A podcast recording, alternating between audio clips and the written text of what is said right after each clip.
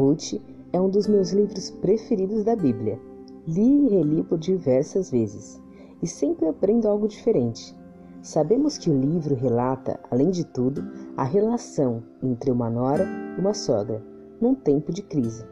A história se inicia de modo triste. Noemi, sogra de Ruth órfã, perdeu seu esposo. No entanto, seguiu sua vida com as noras e os filhos. Passando-se um tempo, os filhos de Noemi vieram a faltar, o que a deixou só. E como se não bastasse estar só, estava em terra estranha. Noemi convoca as noras e pede para que ambas voltem para suas famílias. Orfa atende o pedido, mas Ruth insiste em ficar e completa: Noemi, não insiste para que eu te abandone. Aonde tu fores, irei eu. O livro segue contando a história e finaliza de modo brilhante, enviando Boaz como resgatador de Ruth e mudando a história de Noemi. Mas quero aqui ressaltar o poder da aliança. Você só consegue provar que está aliançado com alguém num tempo de crise, visto que em momentos de festa torna-se muito mais fácil. Imagino que nesse instante você deve estar pensando: quem está aliançado comigo? Mas quero que você pense: com quem de fato eu vou me aliançar? Quem próximo de mim está precisando de uma verdadeira amizade?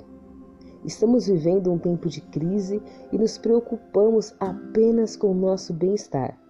Mas quero te convidar para, assim como Ruth, olhar para a Noemi que Deus colocou em seu caminho.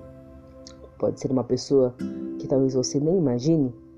E diga: nós temos uma aliança, e eu não te deixarei enquanto não ver o Senhor fazer milagre na sua vida. Seja o braço direito de alguém, ajudando em oração, palavra, suprimento e até dinheiro, se for o caso. E embora você também esteja vivenciando uma crise, saiba que o Senhor tem resposta para a sua vida, assim como teve para a vida de Ruth quando a mesma se dispôs a caminhar com Noemi.